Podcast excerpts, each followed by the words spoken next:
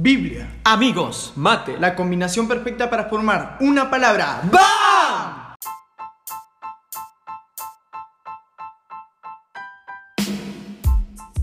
¡Hey! Muy buenas tardes. Estamos acá junto a mis amigos. Acá les habla Itam y voy a presentarlos a ellos. Andrés Fratini Hola, hola, llegó el alma de la fiesta y su increíble guitarra.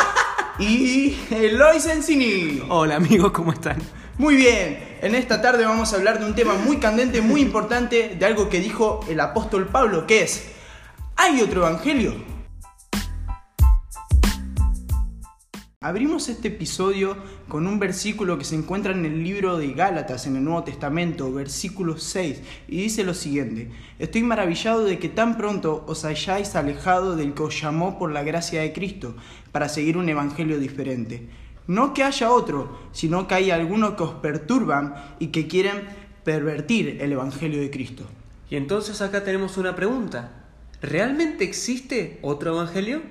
No es que existe como tal, pero sí se puede decir que bueno, como Pablo lo comenta en este capítulo, no es que haya otro evangelio, pero sí hay personas que quieren pervertir el evangelio original, el único que es verdadero, que es el de Cristo Jesús, y quieren hacerlo con motivo egoísta, para beneficiarse a ellos mismos. Claro, porque evangelio por definición es compartir un mensaje. Cuando uno comparte un mensaje, trata de convencer a otro de algo, lo que está haciendo es evangelizar. Y claro, el evangelio de hecho es buenas noticias. Entonces, cuando yo estoy dando una buena noticia, puede ser que yo. Es como tratar de jugar al, teléfono descompuesto, ¿no? Claro. Eh, yo cuento algo, cuento una historia, te cuento una buena noticia y puede ser que vos la cuentes de otra manera. Ahora, lo que Pablo está diciendo acá, hay personas que agarran esa noticia y la pervierten, o sea, la sacan eh, o la desfiguran de alguna manera para hacerla sonar de otra manera o que no sea buena. Yo pensaría, ¿Cómo reconocemos la persona que está pervirtiendo el Evangelio? O sea, que pervierte esa costumbre, lo que Jesús implantó. Y bueno, yo creería primero que nada acá que tenemos que tener un conocimiento de la palabra para poder discernir cuando uno lo está pervirtiendo o no. Porque cuando uno escucha una palabra y ve que se le está dando un significado medio raro, puede ir a la palabra y ver si fue sacada de contexto, si realmente buscaron aprovecharse de la palabra o no. Por ejemplo, uno dice no, por ejemplo, de recibir sangre, pero uno puede buscar el versículo y ver que realmente está hablando de sangre de animales y no sangre humana, por ejemplo. Claro, en ese, en ese ejemplo, eh, digamos, que vos construiste, solamente estás hablando de un cierto ejemplo, de un cierto acción. Ahora, ¿qué pasa cuando es una persona que te está contando, que te está dando la buena noticia, te está evangelizando? Entre comillas. entre comillas, ¿cómo hago para discernir si la persona que me está evangelizando, que me está dando la buena noticia, tiene la revelación divina y me está diciendo algo que es bueno para mí. Yo pienso que cuando una persona habla otro evangelio que no es el que Cristo fundó, fundamentó, nos vamos a dar cuenta haciendo esto. Cuando vos ves a esa persona, esa persona viene y te predica, como dijiste, entre comillas, te, da te evangeliza o te predica de una forma diferente, Vos tenés que ir siempre a la vida de Jesús y mirar lo que Jesús hizo claramente en su palabra. O sea, leer la Biblia. Cuando nosotros leemos la Biblia tenemos el conocimiento de discernir si verdaderamente es el Evangelio que Cristo dijo o algo que una persona pervirtió. Ahí está, lo que comentaba Itan es ir y leer la Biblia, hermanos, porque hermanos y hermanas, porque lo que el ser humano tiende a hacer es mirar la vida del hombre primero, o sea, mirar eh, al, al mensajero y después el mensaje. No sé si a ustedes les pasa que, eh, bueno, a mí me pasa porque yo tengo, eh, en mi casa tengo un timbre y ese timbre tiene cámara. Y a veces ni siquiera, ni siquiera saludo primero si alguien toca el timbre. Primero veo en la cámara qué tal la persona, qué tal la caripela de la persona que me tocó el timbre. Y después veo si la atiendo o no. Por motivos de seguridad y bueno, y cómo está la sociedad, eh, la inseguridad hoy en día acá en Rosario.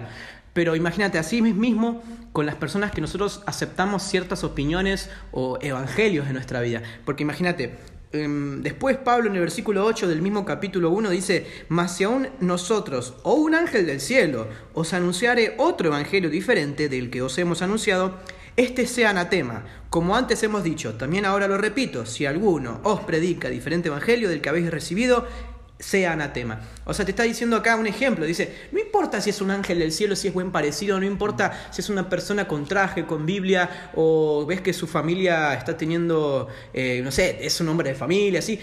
Mejor no te dejes llevar por una apariencia, déjate llevar por lo que Dios dice en su palabra. Claro, primero mira el mensaje. Podemos acá agarrar, por ejemplo, el ejemplo claro de Juan Bautista, de Juan el Bautista que acá hablaba. Juan Bautista, como Juan si fuera el apellido. Sí, Por eso, Juan el Bautista que tenía. Ahí estaba vestido con ropas de camello, Mm. comía langostas con miel, que hasta en esa época era algo asqueroso. Él vas- vivía una vida muy poco decorosa. vivía Era el hippie que- de la época. Sí, sí, Era sea- el, predicador de Gilson de la época. O sea, sí, imagínate, imagínate que la gente que vos que la gente que vos veas en la calle te predica a vos en vez de vos predicarla a ellos. Sería un tanto raro, un tanto chocante para vos que alguien te habla así. Pero esto es pasaba más, acá. era chocante por cómo se veía, cómo olía Sí. y lo que decía. Sí. Porque no estaba ablandando, no era la, la levadura que solamente te hace Claro. eh, ahí vos inflar tu pecho y decir, che, mirá, mirá lo que me está diciendo el hombre de Dios, no, te está diciendo, Mirá. che, si no está nacido de nuevo, el Dios va a venir, va a revisar qué tal está el fruto y si no, Es como el cortar loco- fueguito. Claro, digamos que ya su aspecto no representaba. Es como el loco que levanta así un cartelito que dice, el fin está cerca. el fin está cerca". En todas las películas hay un loquito. ¿Te acordás la película Todopoderoso de Jim Carrey? Que había Sí. un loquito que decía, el fin está cerca, el apocalipsis Sí. es ahora. Y al final como que ese viejito era Dios, algo así, ¿no? Como que estaba disfrazado. Bueno, acá pasó, pero literal, pasó que él estaba hablando, él estaba diciendo, arrepiéntanse. Vienen los fariseos que eran, digamos, las personas que en ese momento tenían ¿Y qué la le dijo? más alta y le dijo generación de víboras, los largó, los mandó a freír churros. Y este, ellos eran, ¿cómo decirlo? Los que ahora podrían ser pastores, profetas, gente que se hacen llamar a sí mismo hombre de Dios. Gente Claro. que saben decir, gente de palabra. Mira, y con este versículo creo que podemos rematar esta pregunta y que no quede ninguna duda, o sea, que, que sea tan transparente como el cristal. Mira, versículo 10 del capítulo 1 de Gálatas. Pues, y está hablando Pablo, pues, ¿busco ahora el favor de los hombres o el de Dios? Esa pregunta hay que hacerse cuando la persona te está dando un mensaje, te está predicando, Exacto. tratando de llegar a tu corazón. Dice, o trato de agradar a los hombres. Pues si todavía agradara a los hombres, no sería siervo de Cristo. Entonces, ¿cómo me doy cuenta que es un siervo de Cristo, que es un hombre de Dios? Obviamente y claramente, leyendo la Biblia, preguntándonos si verdaderamente es lo que Dios dijo y si todavía está ahí. Este, nosotros siempre tenemos que observar cuál es el mensaje y no el mensajero, porque podemos encontrar influencias por un montón de lados, por la televisión, por YouTube, gente que parece que está hablando de algo que realmente entiende, y vos decís, wow, viene algo nuevo, algo que nadie nunca se animó a decir. Pero ¿eso realmente está corrompido, está adulterado? ¿O eso es realmente el mensaje puro, el mensaje que Dios quiso dar? En este caso, Juan le estaba hablando a las mayores influencias religiosas de su época, fuera de él mismo obviamente, y él estaba comenzando a hablar diciéndole que se arrepientan, que el hecho de que ellos sean hijos de o descendientes de no les daba nada, porque no solamente la salvación es personal, sino que el mensaje que ellos hablaban era un mensaje que se corrompió de, de quien supuestamente eran descendientes. Ellos ya corrompieron lo que se construyó en un primer lugar. Siendo Abraham un hombre de Dios, era alguien que hablaba, alguien que predicaba así, perdón, alguien que predicaba, alguien que vivía la palabra, y ellos estaban diciendo exactamente lo que Abraham hacía, pero no lo estaban haciendo ellos. Acá podemos ver un poquito una paradoja que habla Pablo después, que es la de la ley. Es onda como, ¿sigo la ley o sigo mi fe? Que es ahí una pregunta bastante fuerte. ¿Sigo la ley o sigo mi fe? Yo me preguntaría qué es lo que, lo que hizo Pablo, porque si él, con todo lo que Dios le reveló, porque vamos a partir de base, él no caminó con Jesús, o sea que todo lo que él sabía era revelado por Dios, era revelado por el Espíritu. Y Dios te va a dar esa revelación, y como dijiste Andy, por generación. Las generaciones tienen mucho que ver en esto, porque lo vemos también, en, ¿saben qué historia de la Biblia podemos ver un caso así parecido? ¿En cuál? En la historia de Elí. Cuando Elí ya era viejo, sus hijos pervertían la casa de Dios, pervertían el templo. ¿Qué quiere decir? Se acostaban con, la- con las doncellas que estaban en ese lugar y cometían cualquier tipo de pecados. Entonces, vos podés preguntarte, yo puedo seguir el ejemplo de ellos, o sea, ellos verdaderamente me están mostrando cuál es el camino. claro que no. ¿Me entendés? Por supuesto que no. Entonces, es lo mismo, cuando vos estás en tu iglesia, cuando vos te moves, te das cuenta verdaderamente quién es el verdadero y quién en realidad está llevando otro evangelio, quién está llevando otra ley, porque lo ves en su fruto, lo ves en su diario andar. Si es un hijo de Dios, lo vas a ver prosperar, lo vas a ver lleno de conocimiento verdadero y con fruto, o sea, mostrando lo que verdaderamente él dice que es o dice ser. Sí, a veces igualmente las apariencias engañan. Uno puede parecer llevar fruto, pero en realidad todo lo que lleva está corrompido y en cualquier momento eso se cae.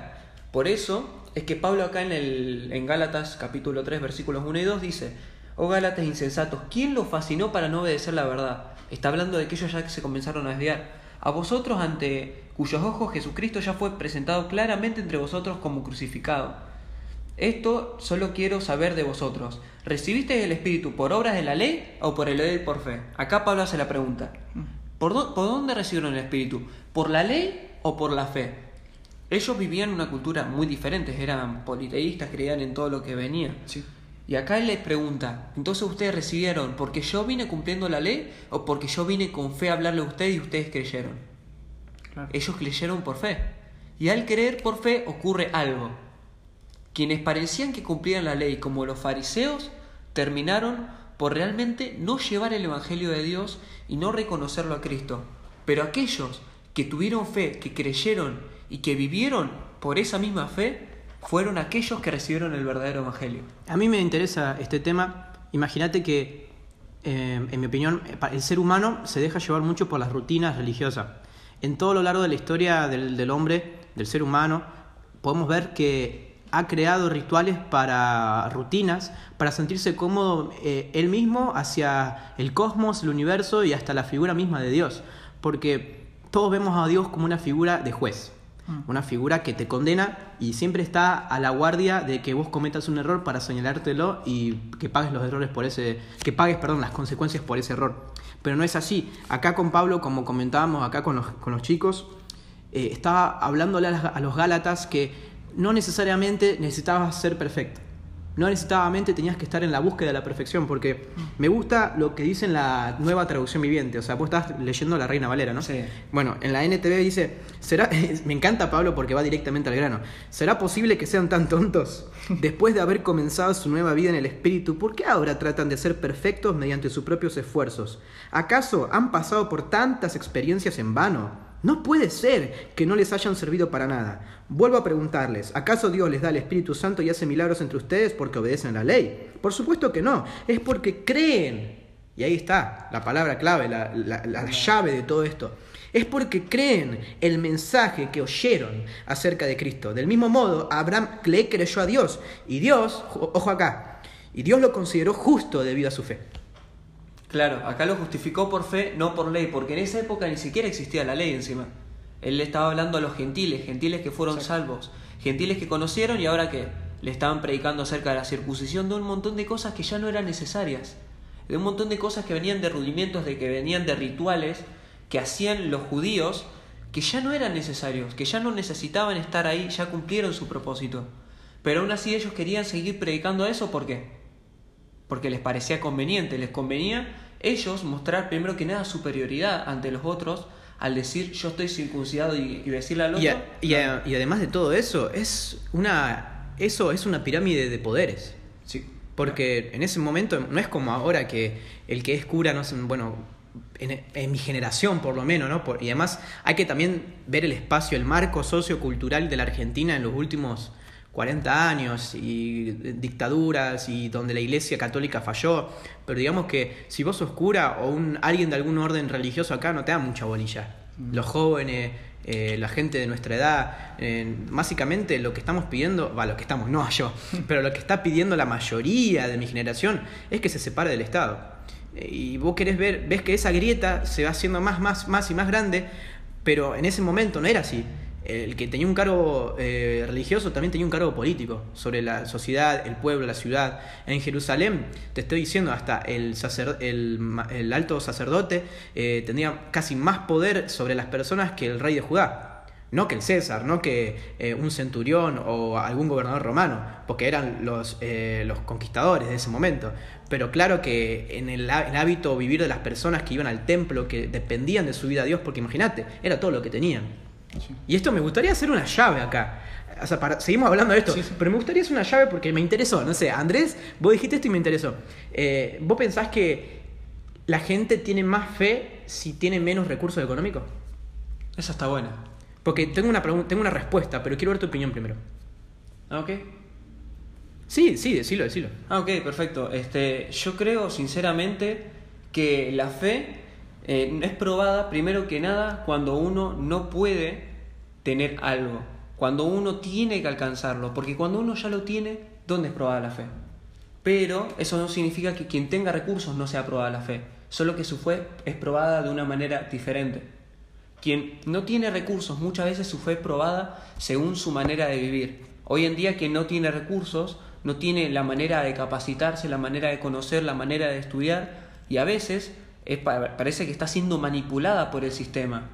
Pero una vez que uno cree, uno comienza a aprender, uno comienza a liberar su mente de todo eso y comienza a aprender realmente lo que es. Aquel que tiene recursos, que tiene esa educación, es un caso completamente diferente. Porque lo que él necesita no es aprender, sino es deshacerse de su aprendido. Ok, ya cerramos esta llave, pero nada más quiero saber tu opinión también, Itan. Para vos, la gente de menos recursos económicos tiene más fe? Eh, para mí, sí tienen más fe, pero creo que eso está mal. Porque ambos, digamos, como dijiste, las personas de bajo eh, nivel económico, como las personas que están bien económicamente, tendrían que tener la misma cantidad de fe, o al menos eh, tener fe en las mismas cosas. Por ejemplo, vamos a poner un ejemplo. Ponele, a- eh, Dios no quiera, ¿no? Pero tiene un familiar con una enfermedad mortal, letal una persona de bajos recursos económicos. Entonces esa persona tiene que tener fe para que Dios lo sane. Y la persona que no tiene bajos recursos económicos, o sea, que está bien estable económicamente, también tiene la misma enfermedad en su misma familia. Entonces, ¿qué pasa? Los dos deben tener fe, una muy fuerte fe, para que Dios ahí dé la sanidad. Entonces, para mi pensamiento, lo que yo pienso, creo que puede pasar. Que a veces sí, la persona de bajos recursos, como dijo Andrés, porque ambos tienen necesidades diferentes, entonces deben tener fe en áreas diferentes. Pero creo que lo adecuado sería que ambos dos tengan la fe al máximo. Claro. Bueno, pará, la cerramos porque la estamos haciendo Claro, largo, sí, porque si no nos vamos por las Sí, sí, ramas. sí, Más sí. que nada, vos y tu respuesta. Eh, todavía no te pedí una respuesta, no ejemplo. La cosa es esta. Abraham era el hombre más rico de la tierra en su momento. Mm. Era el que tenía más recursos, tanto de ganado, eh, de agricultura, de tiendas, de eh, siervos, o sea, era el hombre más rico, más adinerado de su tiempo. Todos lo respetaban, todos lo conocían, alrededor de toda la ciudad lo conocían, a Abraham. Y esta persona, que no le, no, no le hacía falta nada, excepto descendencia, decidió creerle al Señor y Dios lo contó por justo, por alguien que era agradable ante sus ojos. Seguimos en el próximo segmento, vamos a seguir hablando sobre cómo discernir, cómo saber si un evangelio es real, que me están contando, o es de los falsos. Ya volvemos. Estamos de nuevo y hay una pregunta que los chicos me hicieron y es la siguiente. ¿Qué pasa si sigo un evangelio falso? Yo quiero leer lo que dice en Gálatas capítulo 3 versículo 10. Dice, sin embargo, los que dependen de la ley para hacerse justos ante Dios están bajo maldición de Dios. Y ustedes dirán, ¿por qué? Bueno, mirá lo que dice la escritura. Porque las escrituras dicen, maldito es el que no cumple ni obedece cada uno de los mandatos que están escritos en el libro de la ley de Dios. Entonces, ¿qué va a pasar con nosotros si nosotros estamos en otro evangelio? Estamos distorsionados, estamos fuera del, del eje que Dios quiere que estemos. Exactamente te va a pasar lo que dice acá la palabra del Señor. Vas a caer bajo maldición. Nada te va a salir bien, todo lo que te propongas va a estar mal. O sea, la palabra maldición significa mal, mal decir, o sea, estás diciendo mal, estás ejecutando en tu vida una maldición y eso está haciendo que las personas que te rodean sean contaminadas por lo que vos crees, o sea, por tu evangelio falso, por lo que vos estás implantando, hasta en la misma casa de Dios a veces. Entonces, ¿qué tenés que hacer? Yo te recomendaría que busques de Dios con todo tu corazón y que si estás en esa maldición, ya ponete las pilas y corre y alejate de eso para poder entrar en una bendición, en decir bien. Ok, yo más o menos agarro tu punto, porque estamos hablando acerca de qué pasa si caemos en un evangelio que es falso. Acá estamos hablando, vos bien leías Itam, que sea maldito aquel que no cumple la ley de Jehová. Antes estamos hablando de la ley y la fe, pero ahora estamos hablando de una ley que sí se cumple, que la ley se resume en ama a tu prójimo a ti mismo. Es la ley que hay que seguir.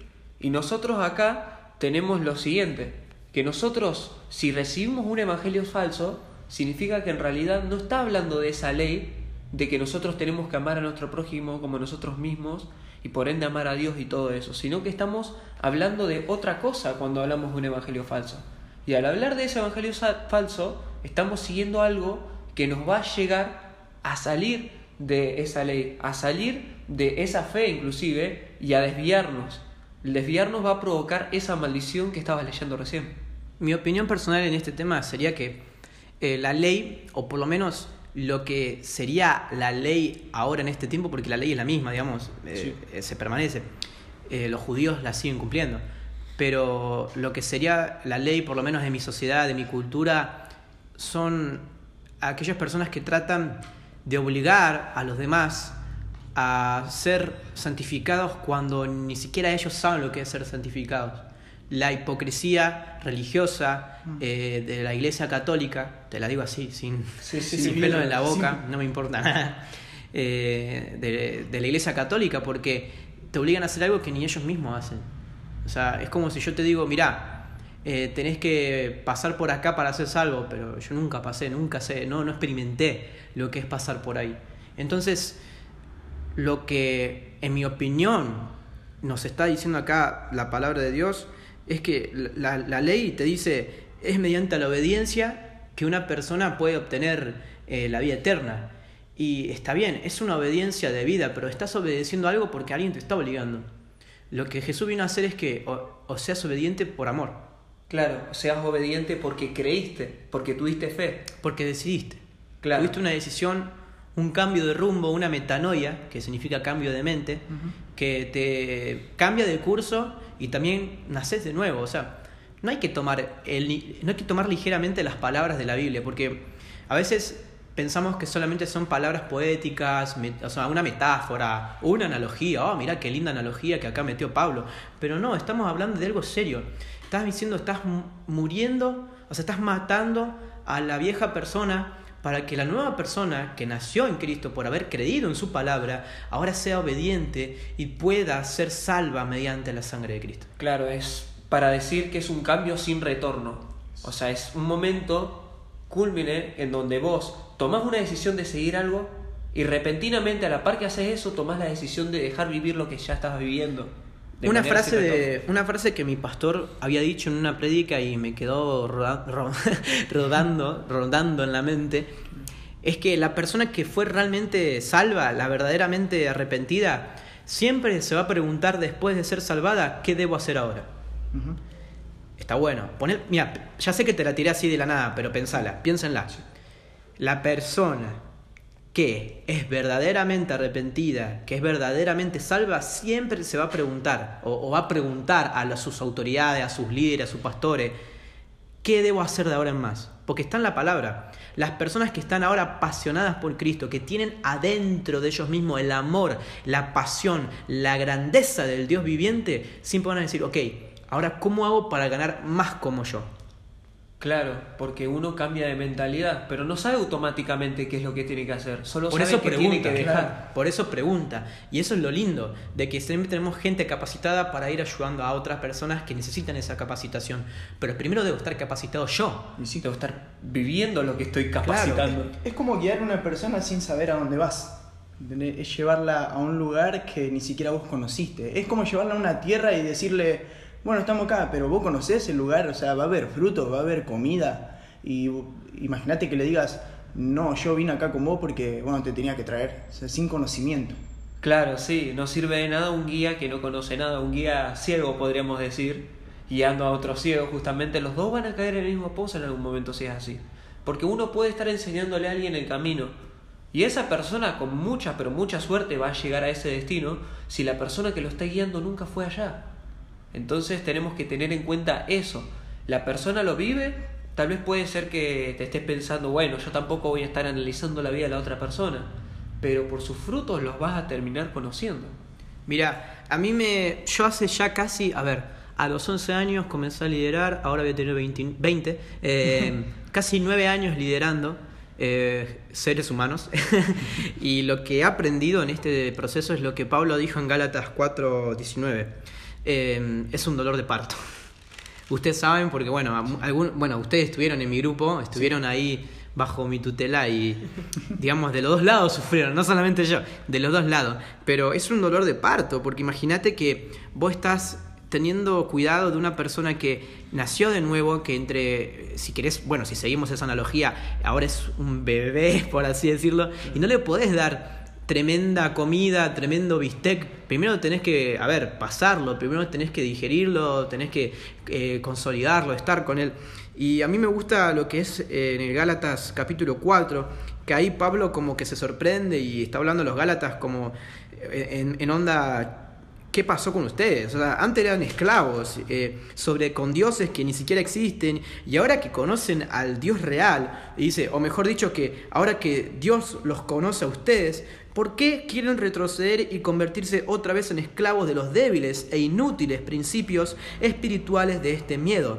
Pretenden ganarse el favor de Dios al cumplir, al cumplir con ciertos días o meses, estaciones o años. Yo temo por ustedes. Quizá todo el arduo trabajo que hice entre ustedes fue en vano. Amados hermanos, les ruego que vivan como yo, libre de estas cosas.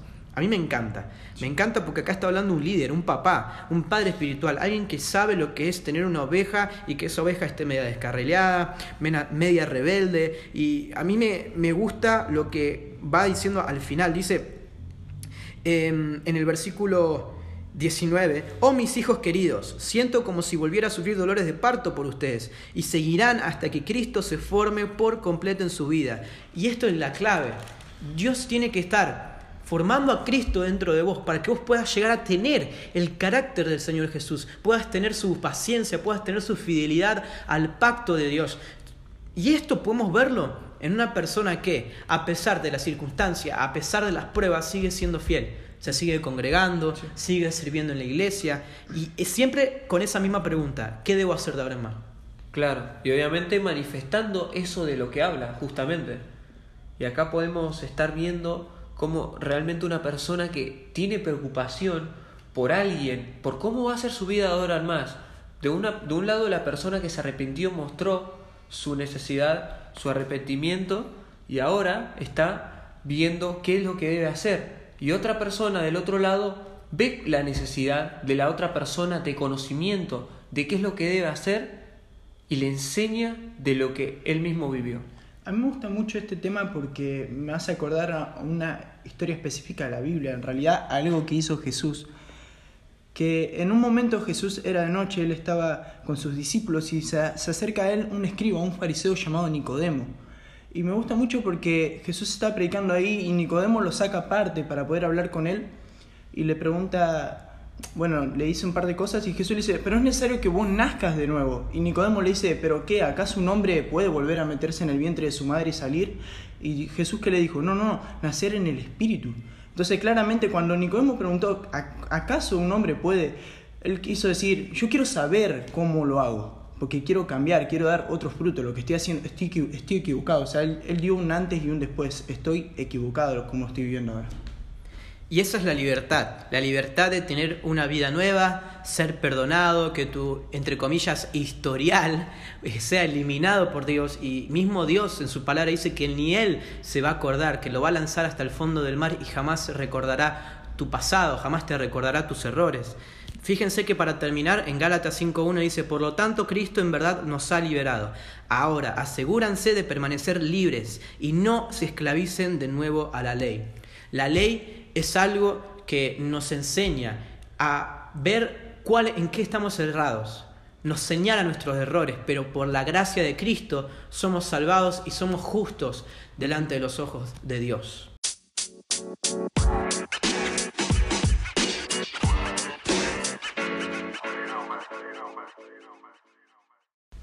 En conclusión, ¿cuál es el verdadero evangelio? Es aquel que te lleva a preguntarte, de ahora en más, ¿Qué es lo que debo hacer? El que te lleva al arrepentimiento de verdadero y sobre todo aquel que muestra realmente que necesitas fe para poder seguir y no simplemente cumplir con órdenes o cumplir con ciertas leyes o ciertas obras. Si te ves obligado a seguir ciertas reglas para hacerlo sin la necesidad de creer o por obligación, déjame decirte que eso ya no es un evangelio, aun cuando la palabra que te digan sea veraz. Porque lo que vos estás haciendo es por obligación y no por amor o porque realmente crees. Entonces, te animo a que sigas un verdadero evangelio, a que sigas la palabra no adulterada y sobre todo, que si sos nuevo te preguntes, de ahora en más, ¿qué debo hacer? Tremenda conclusión, pero me gustaría cerrar esto con una oración. Ahí donde estás, en tu casa, donde te encuentres, te invito a que cierres tus ojos por un segundo, simplemente un segundo. Y quiero que repitas estas palabras en tu mente y en tus labios junto a mí. Jesús, me arrepiento de caminar por un camino que no es correcto. Quiero entregarte mi vida y quiero caminar según tu libro, según la palabra de Dios, según lo que tú dijiste. Quiero seguir tu ejemplo. Anota mi nombre en el libro de la vida donde jamás será borrado, si te soy fiel.